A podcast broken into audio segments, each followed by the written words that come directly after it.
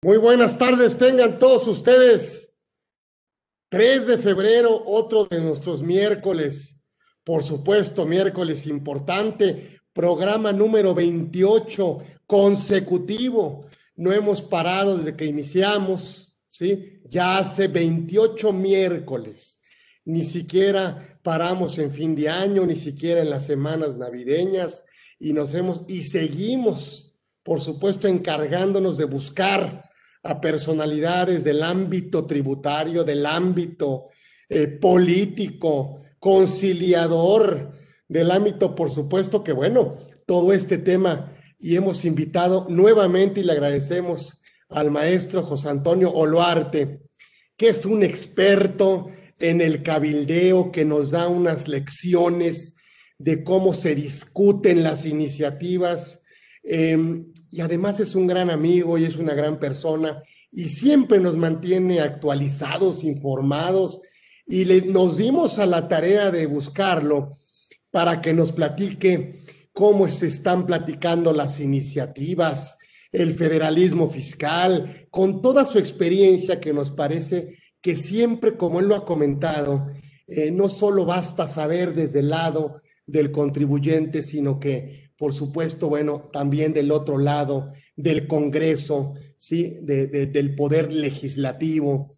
¿Y quién mejor que él? ¿Quién mejor que él que siempre generosamente acepta estar con nosotros y platicarnos de todo este tema? Y hoy hemos elegido este tema de federalismo fiscal, pero que además vamos a aprovechar para que nos diga cómo están las iniciativas, qué se está discutiendo en el Congreso, cómo, en fin, estos temas que son tan muy importantes para nosotros.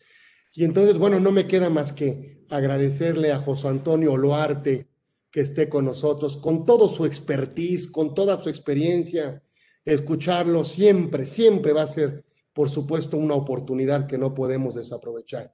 Entonces, la casa está abierta y le damos la bienvenida a este miércoles 3 de febrero. Sí, em, ya pueden, síganos porque ya nos pueden descargar en Android. Ahorita ya estamos en, en Android como la AP de Orfe eh, y ya se pueden meter directo a nuestro programa de Conversando. Luego, por supuesto, vamos a tener la otra app para todo el tema de, iPhone y esas cosas.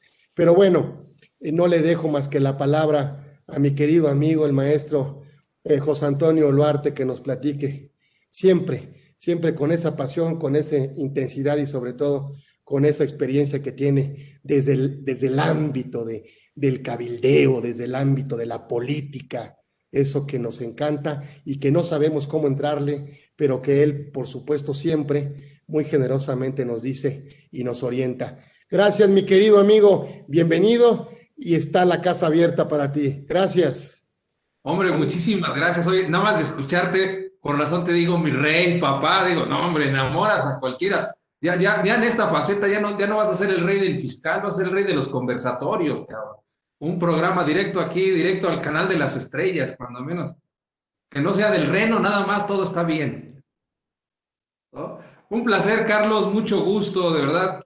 Pues, ¿qué te puedo decir? La gente de tu audiencia sabe de, de la calidad del ser humano que eres y siempre pues abriendo temas de vanguardia, ¿no? Yo es algo que yo te agradezco, sobre todo porque más allá de las intenciones políticas, pues es, somos ciudadanos y tenemos que participar en todos los ambientes, ¿no? Somos gobernados y gobernantes en alguna etapa de nuestra vida. En alguna etapa de nuestra vida somos contadores, pero también somos empresarios, o somos contribuyentes, o somos gobierno. Finalmente somos una sociedad. Y espacios como estos, liderazgos como estos, ayudan a visibilizar los problemas y al visibilizar el problema lo puedes resolver, ¿no? Hoy me invitas a platicar lo que es el federalismo fiscal y seguramente tu auditorio dirá, ¿y eso para mí qué me importa? Si no tiene, no tiene, yo no soy, yo no soy legislador, simplemente este, es asunto político. La verdad es que tiene un trasfondo, porque el federalismo fiscal se trata de pagar impuestos, se trata de que alguien contribuya y si alguien, se trata de que alguien redistribuya. Y cuando, cuando en una casa, por citar un ejemplo, en un país hay dinero suficiente, pues no importa que la mala administración se dé, los, los, casos, los gastos siguen siendo los, siguen, siguen subsistiendo. Dice por ahí en la administración de empresas que el buen administrador Cualquiera es buen administrador en, tiempos de bonanza, pero en tiempos de turbulencia es cuando se demuestran los administradores. Y en tiempos de turbulencia es cuando se ven las verdaderas necesidades y lo que se requiere. Y un ejemplo claro de esto, pues es el, es el COVID, ¿no? Esta, esta pandemia que llevamos más de un año, donde salen a relucir muchísimas carencias de las sociedades, de los estados, muchísimas necesidades que no están cubiertas, pero sale a relucir algo que es importante, que es de dónde salen los dineros para hacer frente a estos gastos eventuales y estas nuevas necesidades. Y en ese sentido, el federalismo fiscal es donde empieza a tener, empieza a tener auge y empieza a estar de moda. Ustedes habrán escuchado a lo largo del año que ha habido gobernadores que se han, estado quejando de que no les dan el dinero suficiente. Recientemente en la aprobación de los impuestos de la, miscelánea fiscal del paquete económico para 21-21, 2021, perdón, Recientemente escucharon ustedes que algunos gobernadores dijeron, no es justo que nos quiten el dinero, no es, justo, no es justo que nos bajen a nosotros los recursos, no es justo que ya no nos den lo que nos daban antes, porque entonces, ¿cómo vamos a hacer frente a los gastos? No es justo, y empezamos con el no es justo, no es justo. Y por el otro lado, el gobierno federal dice, en, particularmente la Secretaría de Hacienda, dice, pues es que no hay dinero, ¿cómo te voy a dar lo que no tengo? Y luego empieza a decir, ¿Cómo te voy a dar lo que los contribuyentes no aportan? ¿Cómo te voy a dar más dinero si no ingresaron dineros a las arcas de la nación? Por dos razones, porque no hay operación y porque en algunos casos los propios contribuyentes no quieren pagar. Y aquí es donde juega un papel relevante la parte de los, de los contadores, asesores, abogados que, que generosamente siguen a Orozco Felgueres y a muchos fiscalistas, donde dicen, oye, es cierto que es un deber pagar impuestos, pero también es cierto que es un deber pagar lo que es justo. Y también es un derecho que yo haga mis planeaciones, mis estrategias, mis herramientas para administrar mi negocio y en ese sentido pagar el impuesto justo. Y entonces es cuando empieza a haber esta, esta, esta dinámica de empezar a cobrar impuestos y dice el gobierno federal, pues entonces tendré que apretar las tuercas, tendré que apretar tendré que empezar a crear herramientas que me permitan aumentar la recaudación de los impuestos actuales con las condiciones que estén. Tendré que crear las condiciones para nuevos impuestos si esto se permite, pero también tendré que obligar a los contribuyentes a que paguen. Digamos que ese sería mi primer saque, querido Carlos, y empecemos esta charla, si me lo permites. No sé si estés por ahí, Carlos. Por supuesto que estoy aquí y estoy, ya mira, tengo mi pluma, tengo mi pluma para tomar nota. Adelante, mi querido amigo, todo, todo el tiempo es tuyo. Aquí, por supuesto, atentos. Bueno, en ese sentido, lo, primero que había que preguntarnos es, ¿qué es el pacto fiscal? Y entonces habrá que empezar a definir las dos palabras claves, porque hay que entender la gran diferencia entre pacto y convenio. Pero hay que, entender, hay que entender también nosotros que venimos de una república centralista o de una organización de Estado centralista. Justamente el 31 de enero de 1824 se firma el pacto fiscal donde se crea la constitución. Es decir, el 31 de enero de 1824, los estados independientes, tres años después de haber declarado su independencia, nos constituimos como una república, como una federación y se crea el primer pacto federal, que no es otra cosa más que decir son, son 32 estados, o en aquellos dos 30 estados, que nos unimos para crear una federación, que nos creamos para crear una república que se llama Estados Unidos Mexicanos, en donde vamos a crear las facultades para primero crear una identidad y luego crear la manera de convivencia social.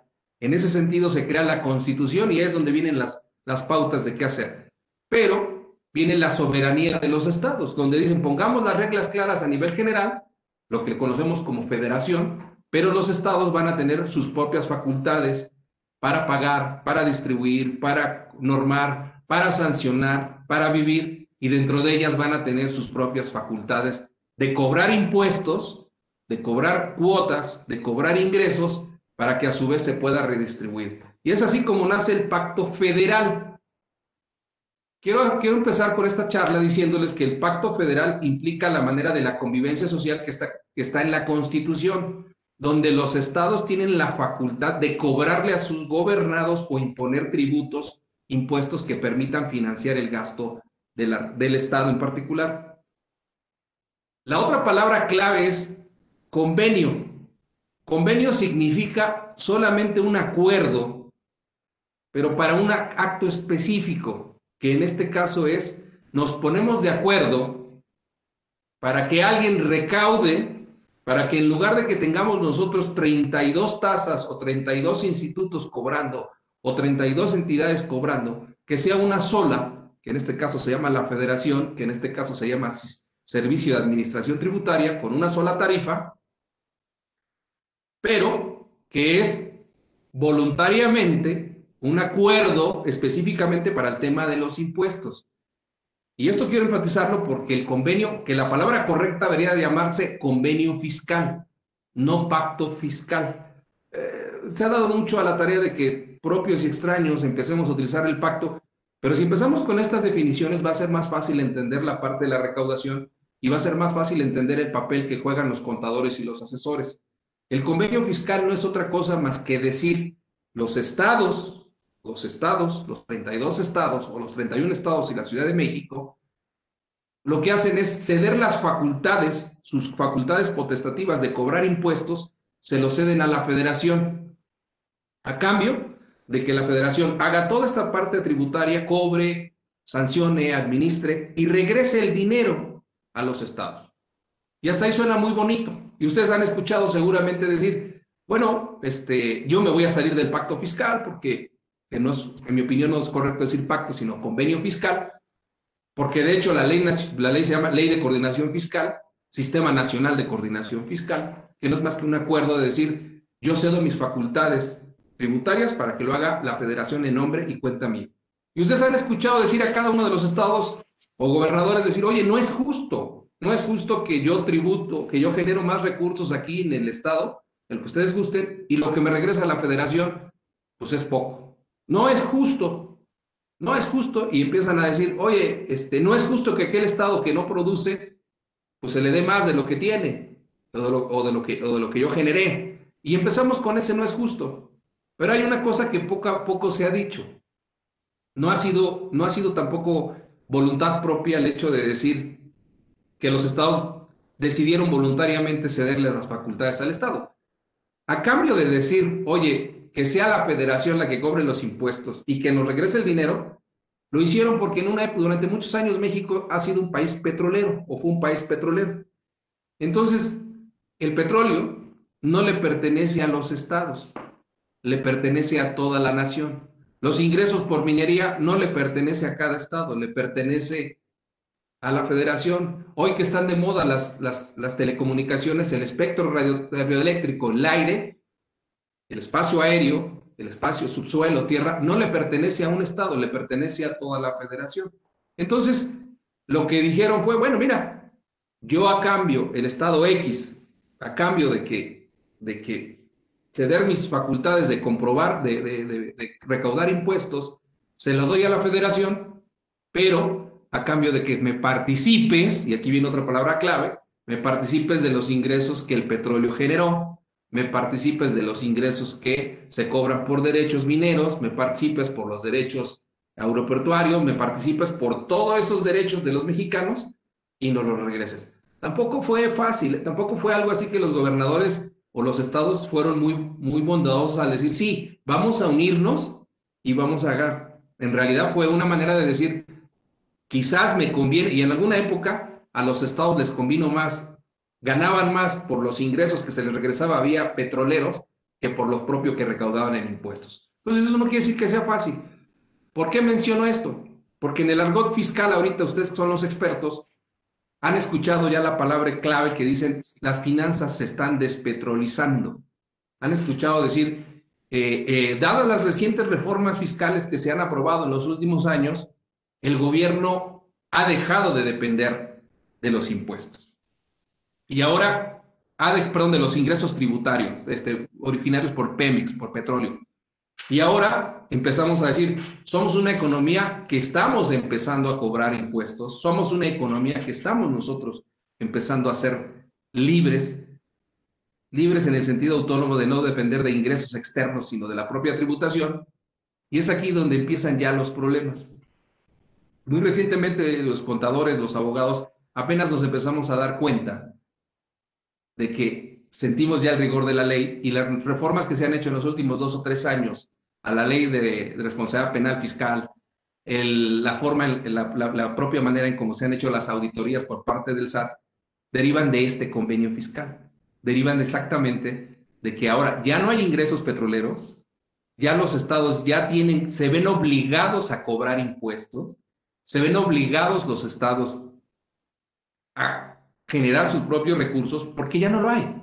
Y la federación se ve obligada, se ve obligada a cobrarle a los impuestos a través de eficientizar sus recursos como es el SAT o a través de crear herramientas que permitan mayor fiscalización.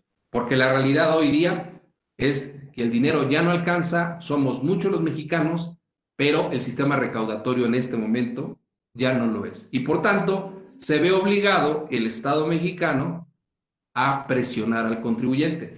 Y por el lado de los contribuyentes se ven obligados también, se ven obligados, uno, a pagar impuestos, dos, a cumplir con las obligaciones y tres, a crear elementos, estrategias que les permita vivir sin un riesgo latente de, de no pagar impuestos y ahora con estas recientes sanciones a disminuir el riesgo de pisar la cárcel por momentos de defraudación.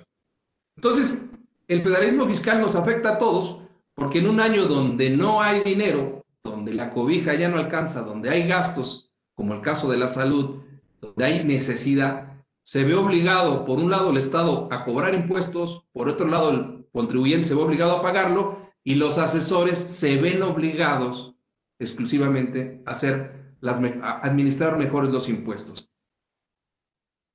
Yo quisiera con esto darle un pauta que hiciéramos una serie de pláticas, tío Carlos, decirte que ha sido muy fácil, que estamos en una dinámica diferente, donde vienen reformas fiscales, donde vienen reformas de formas de hacer trabajos diferentes y donde también los asesores, los contadores van a jugar un papel fundamental en el federalismo fiscal. Porque hoy día estamos en una etapa donde ya no hay petróleo, donde no hay cultura de pago de impuestos, donde los que cobran impuestos no saben cobrar, en ocasiones exceden, pero lo cierto es que las necesidades son muchas, cada día es más, no hay forma de no hay, no hay dinero que alcance, pero la recaudación tiene y deberá seguir adelante por la vía normal, por la vía del miedo o por la vía que se tenga que hacer, como dice el clásico, haya sido como haya sido, me tengo que hacer de llegar de los recursos necesarios para cubrir. Y la única manera de hacerme llegar recursos necesarios en el Estado se llama pago de impuestos. Tú eres un experto en ello, querido Carlos. Por favor, estoy a tu orden.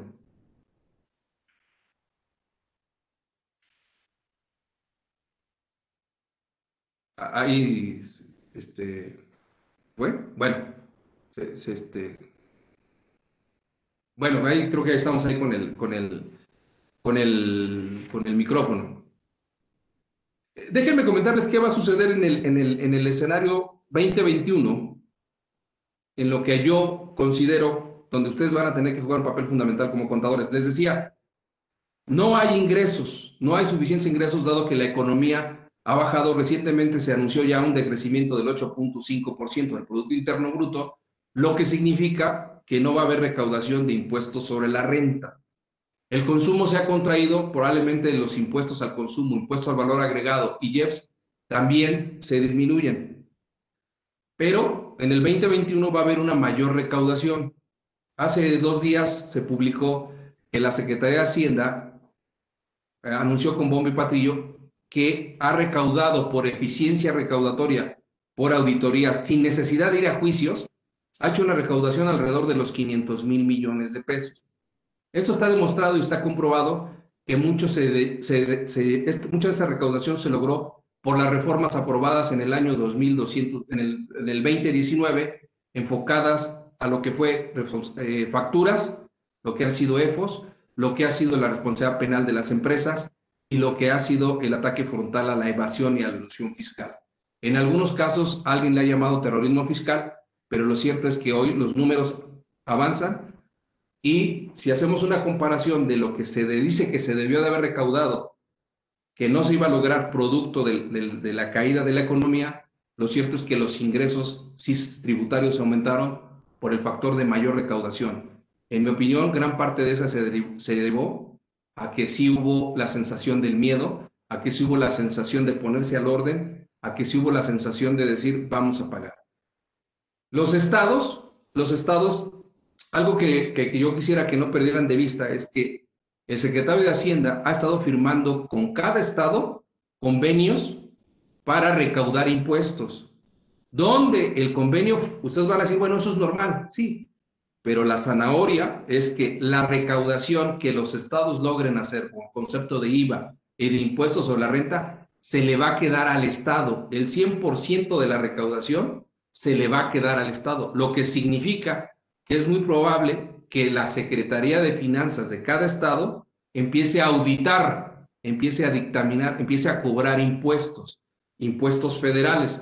Generalmente, en mi, opinión, en mi experiencia, a veces cuando les llega la, la Secretaría de Finanzas, no le prestan mucha atención porque solo se atiende a nóminas, se atiende a impuestos estatales, en algunos casos impuestos prediales o cuotas, por ejemplo, del agua. Pero a partir de este año, dado que los estados requieren mayores recursos, van a poder cobrar los impuestos. Eso siempre ha sido, ¿eh? no es algo novedoso.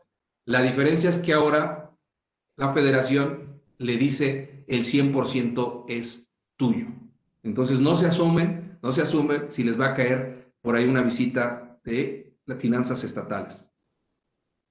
Un gran, un gran, un gran, algo que no debe pasar de, no debe pasarse percibido es que las pensiones han aumentado. Esto significa que el dinero que tiene el gobierno ya no alcanza.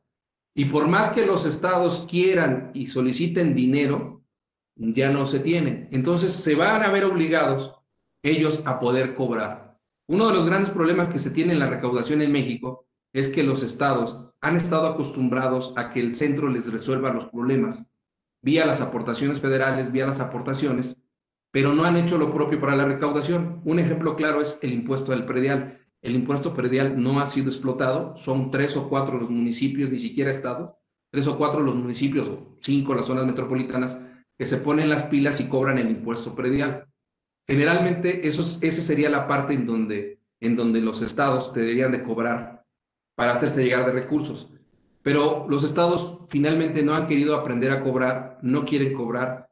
Y el riesgo que yo le veo, y aquí lo comparto con ustedes, es que se van a enfrentar a un estado, el que ustedes quieran, que va a tener la necesidad de recaudar, que no está preparado para recaudar, que le están, lo están obligando a que recaude y que en el fondo se va a meter a procesos legales. Esa es mi percepción.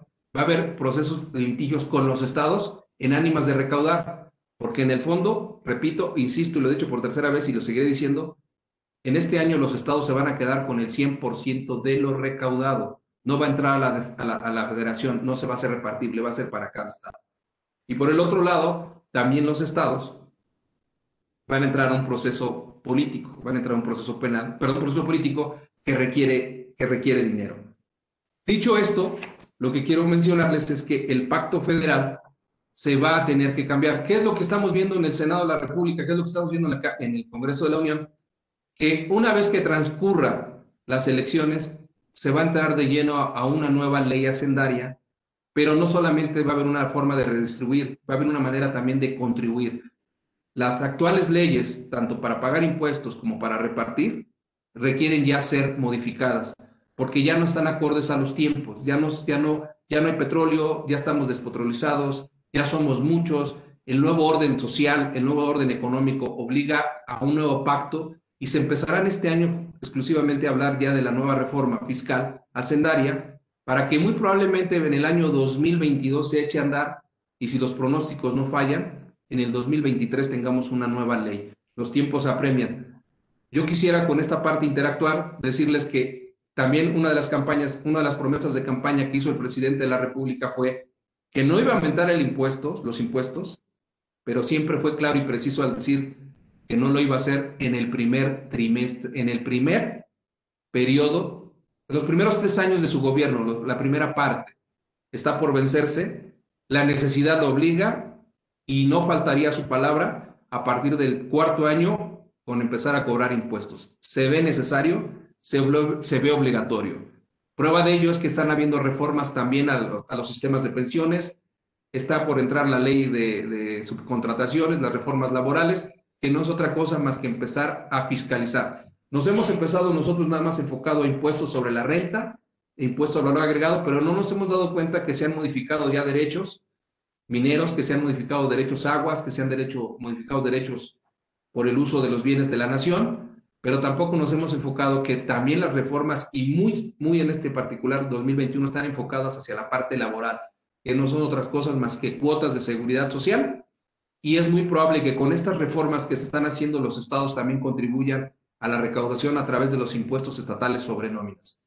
Es decir, no quisiera ser yo una vez mal agüero, pero sí quiero decirle que los estados están obligados ya por necesidades propias a cobrar más impuestos, pero en mi opinión muchos de ellos no están preparados ni con la infraestructura necesaria, ni están preparados desde el punto de vista académico legal para hacer la recaudación de impuestos. Por tanto, los abogados, los contadores que asesoren y que trabajan para empresas tendrán que aprender nuevamente a lidiar con estos procesos legislativos, con esos procesos operativos de pago de impuestos.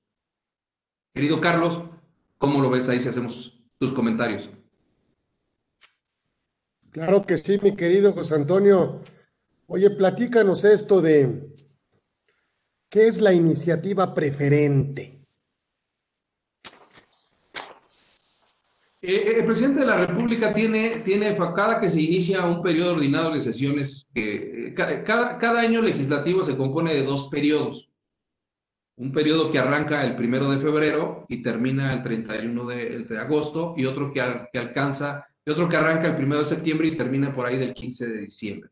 Esos son este, los, los periodos de trabajo legislativos. Al inicio de cada periodo ordinario, el presidente de la República tiene facultad de enviar dos iniciativas al Congreso de la Unión, cuyo propósito es que no haya pretexto por parte del Poder Legislativo de decir, en este periodo no lo voy a dictaminar. No quiere decir que se apruebe, es simplemente una, una camisa de fuerza para que se obligue al Congreso de la Unión, llámese Cámara de Diputados y Cámara de Senadores, a atender el tema. En este caso, el presidente de la República acaba de enviar el día, de, el día que se, se apertura el nuevo periodo ordinario y último de esta legislatura se aperturó el día lunes, que fue primero de febrero, y mandó una iniciativa preferente en el sentido de modificar la ley eléctrica, todo lo relacionado al sistema eléctrico del país.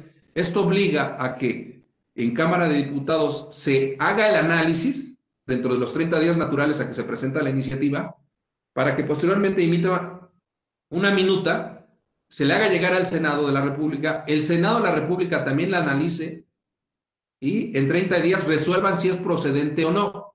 Esto se hizo porque muchas veces las iniciativas que mandaba el, presidente, que mandaba el presidente de la República, pues el, poder el poder legislativo, al ser autónomo e independiente, podía decidir si las analizaba o no. En este caso, constitucionalmente el presidente de la República tiene derecho a dos iniciativas dentro de su, dentro de su mandato para ser discutida. No significa que deben ser aprobadas. Pero hablando ya pragmáticamente, teniendo la mayoría el presidente, obliga a que, en este caso de esta ley, de esta ley eléctrica, obliga a que en un término de 60, 70 días se dictamine a favor o en contra. Teniendo el poder, teniendo la mayoría que tiene el presidente, es muy probablemente que esta iniciativa, en los términos que ha dado, sea aprobada. Esa es la iniciativa preferente, a diferencia de las otras que llevan un proceso legislativo. Ustedes han escuchado el término de que se envía la congeladora, no que no quiere ser otra cosa que los diputados, los senadores, no consideraron que no era importante legislar sobre ese tema y ahí lo van dejando. De eso se trata. Oye, platícanos de este tema que nos ha preocupado mucho. Bueno, no creo, pero yo creo que sí, a nivel eh, eh, clase empresarial, por supuesto. Eh, ¿Qué has vivido ahí, mi querido José Antonio, en materia de, de todo el tema de outsourcing? Bueno, Déjame, déjame te comento qué es lo que ha sucedido, porque esto es muy importante eh, entenderlo. Y, que, y te agradezco la pregunta porque pocas veces me lo dicen a mí cómo lo he vivido. Normalmente me preguntan qué está sucediendo, ¿no? Y uno pues repite lo que, lo que ve. Yo, yo lo que he vivido es, por ejemplo, estamos ante una, una legislatura su generis. Eh, en años anteriores estábamos acostumbrados a ver a, legisladores que venían de la iniciativa privada o que venían de la academia o grupos mayoritarios que venían de sectores productivos. y, con mi comentario no quiero ser peyorativo, pero quiero ser enfático en esto. Hoy estamos viendo liderazgos políticos que vienen del sector social. Eso significa que tienen una visión diferente, no necesariamente buena o mala, simplemente diferente a lo que estamos acostumbrados. Eso trae como consecuencia a que ellos peleen su filosofía. Dentro de ella, una de las filosofías que ellos traen es defender el aspecto laboral en todas las vertientes y como ellos consideren que ha sido explotado. Uno de ellos, de estos, de estos, de estos esquemas, son las reformas laborales. Ellos sí traen, el grupo mayoritario social, traen la idea de que el, trabajador ha sido explotado por años. Traen la idea de que todo lo que se ha hecho va en perjuicio de los trabajadores. Y quizás tengan razón, quizás lo tengan. Pero pocas veces analizan el contexto económico, político y productivo del país. Solo ven la parte humana. Pero al inicio de mi charla yo empecé diciendo, el pacto fiscal significa cobrar impuestos y, distribuir, pero es un grupo mayoritario, ¿eh? un grupo social mayoritario, que en el fondo dice, no importa si alcanza o no alcanza los recursos, no importa si hay dinero, lo que sí es necesario es que se dignifique el trabajo de los trabajadores a través de buenas relaciones y a través de mejores pagos y que se les den los servicios que se le tengan dar y que durante muchos años no se le han dado. En ese sentido, ha habido personajes claves como el senador Gómez, Napoleón Gómez Urrutia, Martí Batres, el propio senador eh, eh, este, José, José Narro, que son de un ala que se consideran duras defensores y que han dicho, vamos a eliminar estas prácticas de subcontratación, estas prácticas de simulación laboral. ¿Por qué? Porque están dañando con los derechos humanos están dañando los derechos laborales y sobre todo están evadiendo el pago de la seguridad social. Y tienen razón en algunos casos, pero en algunos otros no, porque se han enfocado, y eso te agradezco tu pregunta porque me permites decírtelo cara a cara a muchos especialistas que seguro te están escuchando, han enfocado lo que ha sido la simulación fiscal. Ha habido grupos empresariales y asesores empresariales que en aras de obtener un beneficio fiscal, han dañado esta figura y han dejado que no se paguen las contribuciones, para hacerlo muy, muy, muy directo. Ha habido esquemas tributarios que han limitado el pago del seguro social por consecuencia de las prestaciones, pero eso es un esquema fiscal.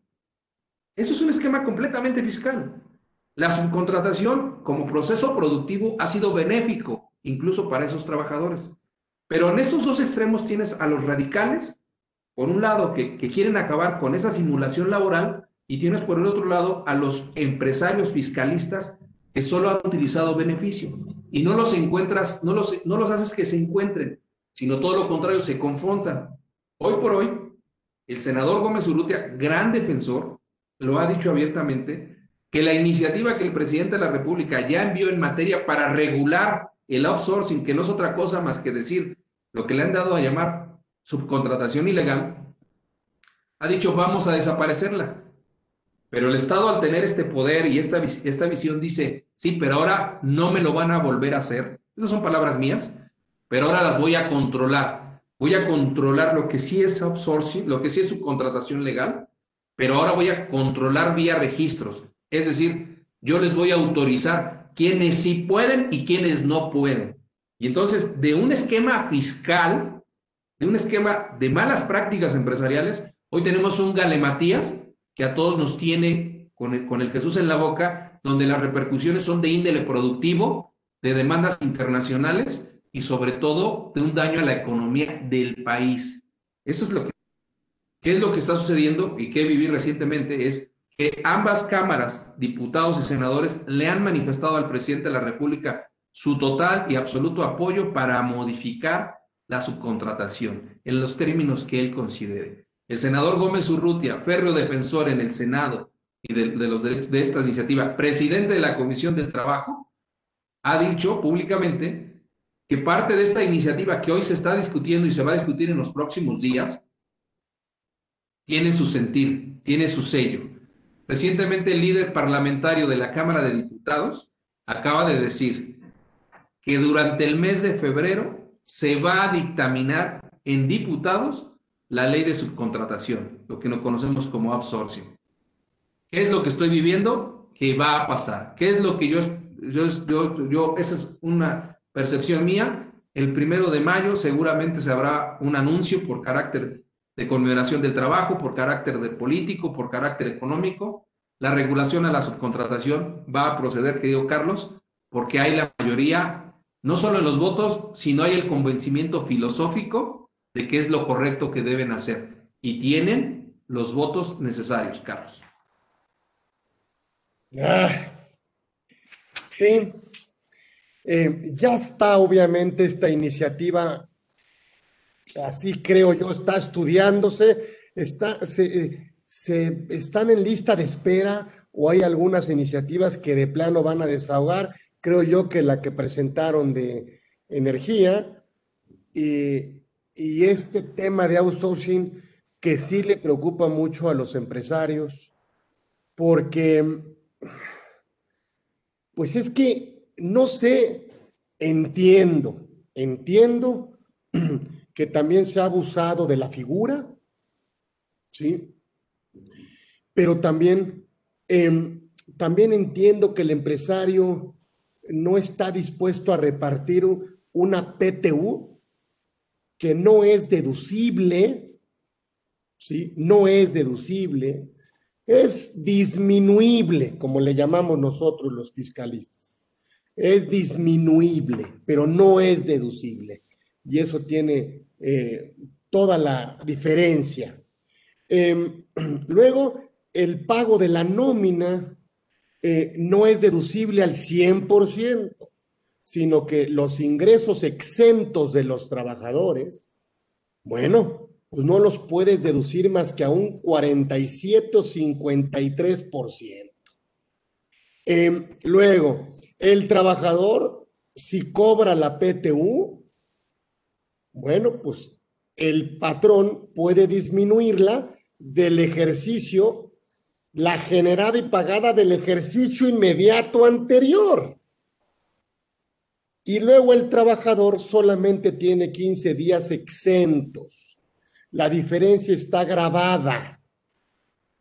Y luego, por supuesto, cuando el empresario quiere, pues de alguna manera optimizar sus primas de riesgos de trabajo, bueno, pues también acude a contratar suministros de personal o lo que tú quieras.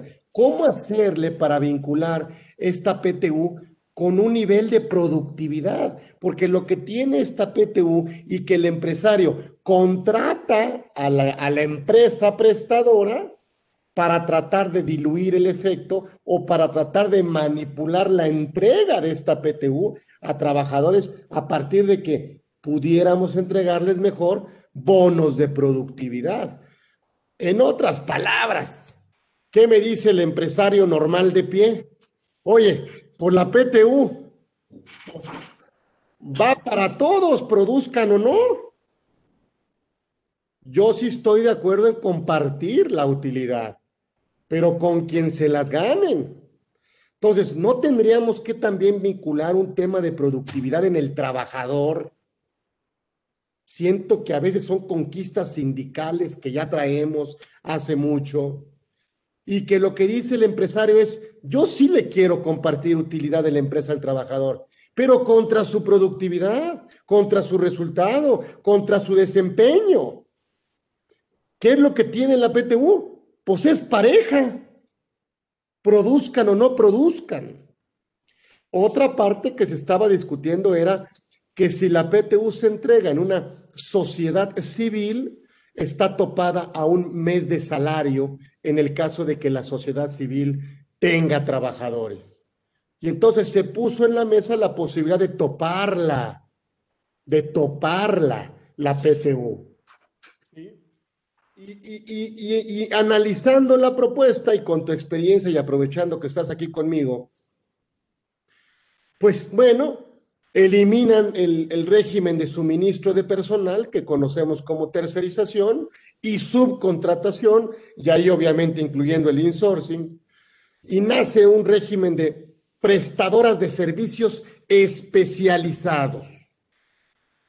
Pero no me define qué es la especialización, nada más me dice que la especialización se puede contratar solo y si no lo contemple tu objeto social. Ok, mi objeto es muy amplio. Bueno, tu actividad económica preponderante.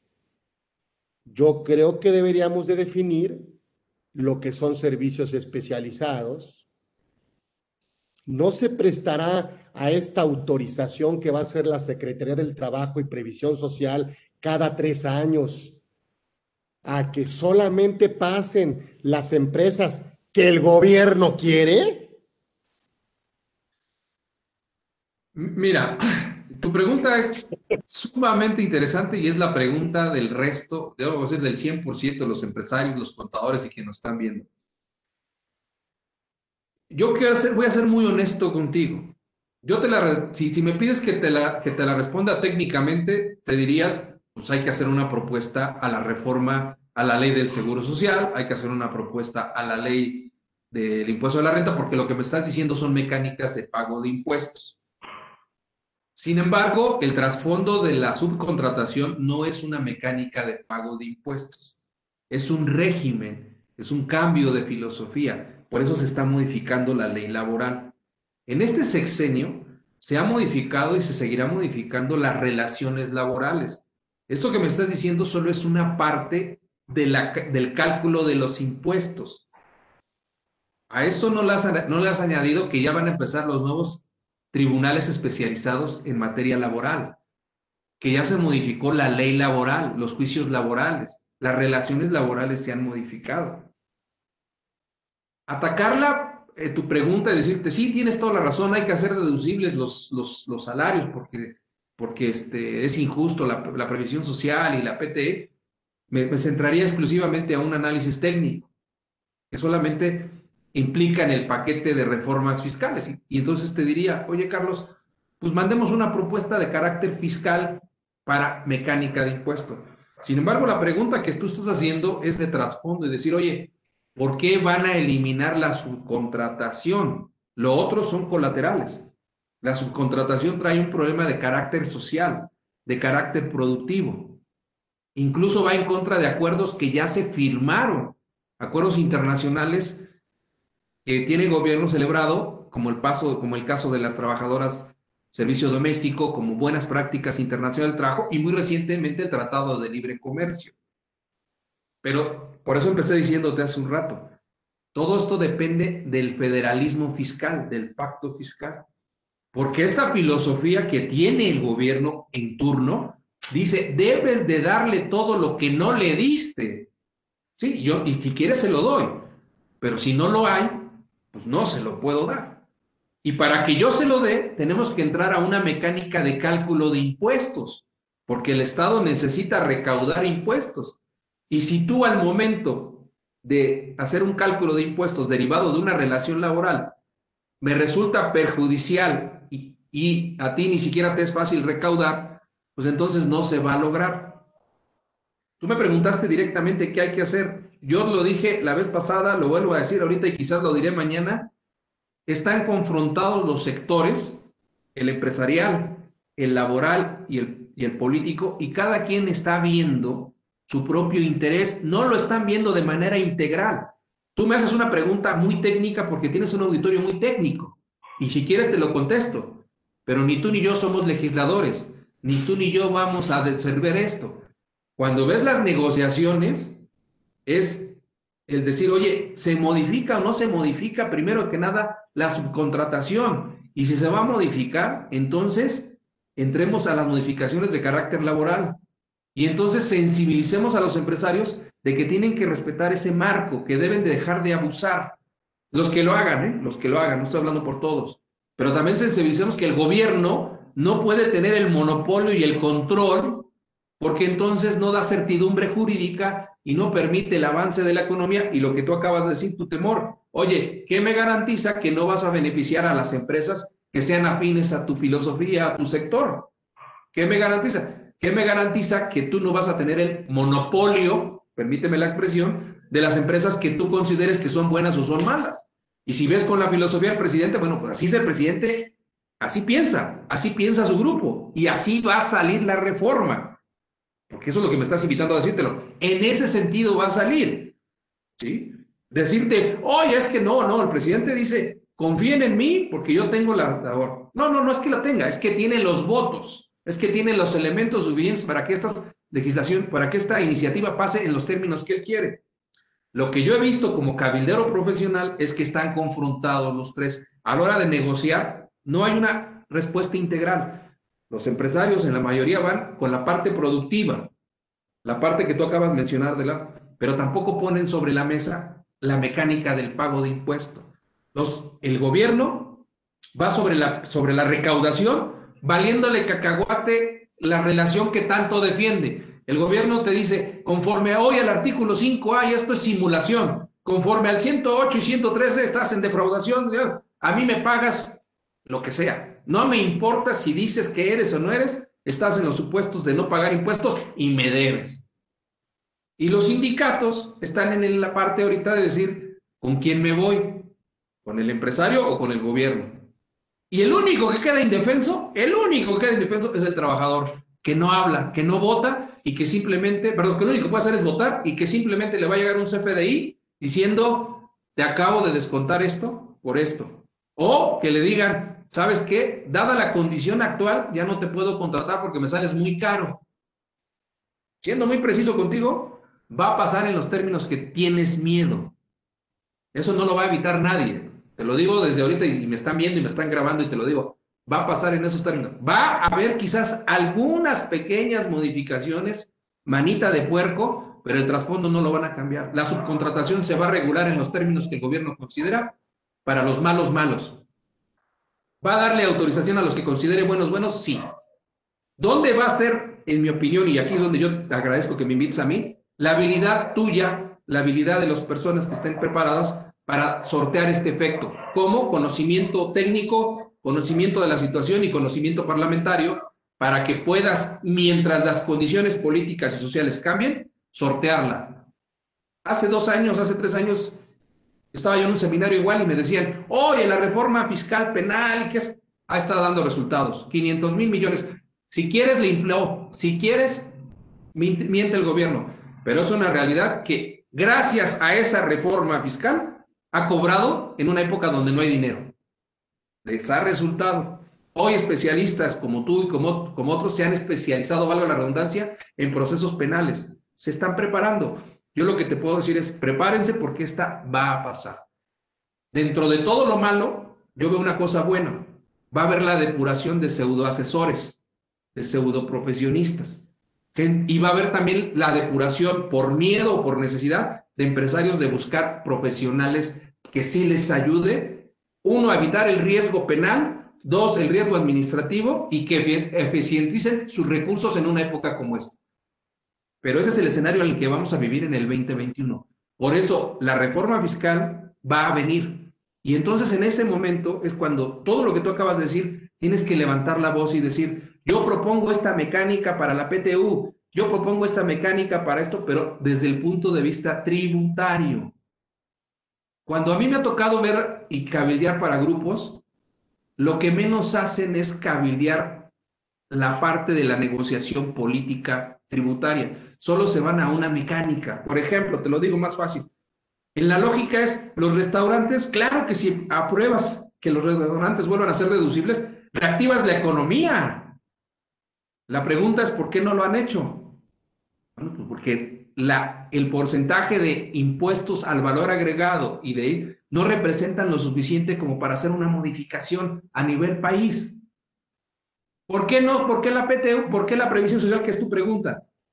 ¿Por qué se ha modificado? Bueno, porque hubo prácticas laborales y empresariales abusivas. Yo, Estado, tengo más forma de recaudar si te limito los salarios porque te obligo a estar en el ARA a que si te las hago deducibles, aunque reactive la economía, en términos económicos país, me conviene más los esquemas que tengo aquí. Pero ustedes, como empresarios, hablo del otro lado siendo parlamentario, tampoco defienden con argumentos técnicos sólidos del por qué debieras de hacer esto tal cual, cual tal reforma. Y el ejemplo claro es la subcontratación. Una cosa es que los, una cosa es que los grupos tengan votos mayoritario y otra cosa es que tengan la razón. Son dos cosas diferentes. Ellos van a poder votar, pero la neta, te lo digo aquí, yo he escuchado a expertos y todo, y me doy un balazo, digo, son muy pocos los que realmente conocen el proceso legislativo y conocen de negociar. Tú no puedes agarrarte al sazón con las patadas y decirle, eres un inepto, no sabes, no conoces, cuando es el que va a votar. No puedes, no puedes. Entonces, me apena mucho decirles a todos y ser el mal ahora, pero la reforma va a pasar con su esencia. Le va a haber modificaciones, lo que llamamos cosméticas, de forma, de fondo, pero va a pasar, la subcontratación va a pasar.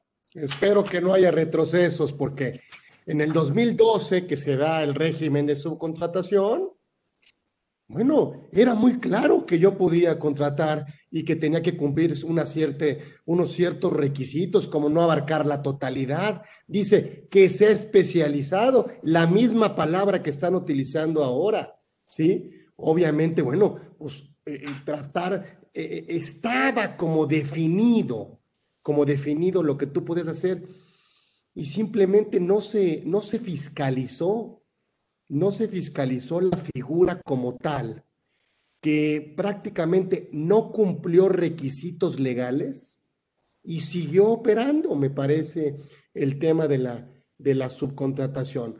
Luego, para efectos fiscales, le pidieron al contribuyente que fiscalizara al, contratista pidiéndole comprobantes de pago de salarios, comprobante de pago de IMSS, recibos de nómina, declaración de IVA, y eso lo vivimos durante 2019 ese año en donde el proveedor me tenía que entregar la información para efectos de deducibilidad. Luego me quitaron ese requisito como contribuyente y dijeron, bueno, pues, pues en chino porque no lo podemos hacer ni con aplicativo.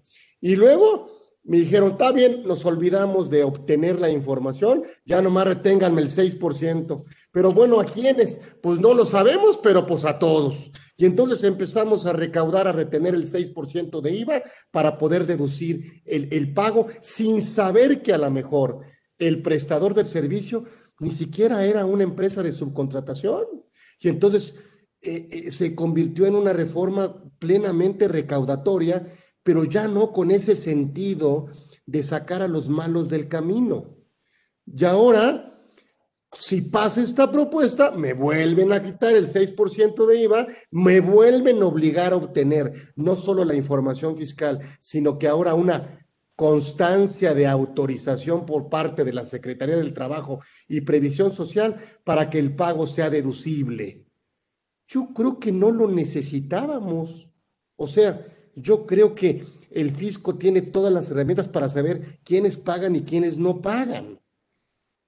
Y con mm. palabras de, del líder de la Cámara, Carlos Salazar, dijeron, bueno, si no te gusta esa, esa fruta podrida, pues ve por ella, pero pues estás matando todo el árbol.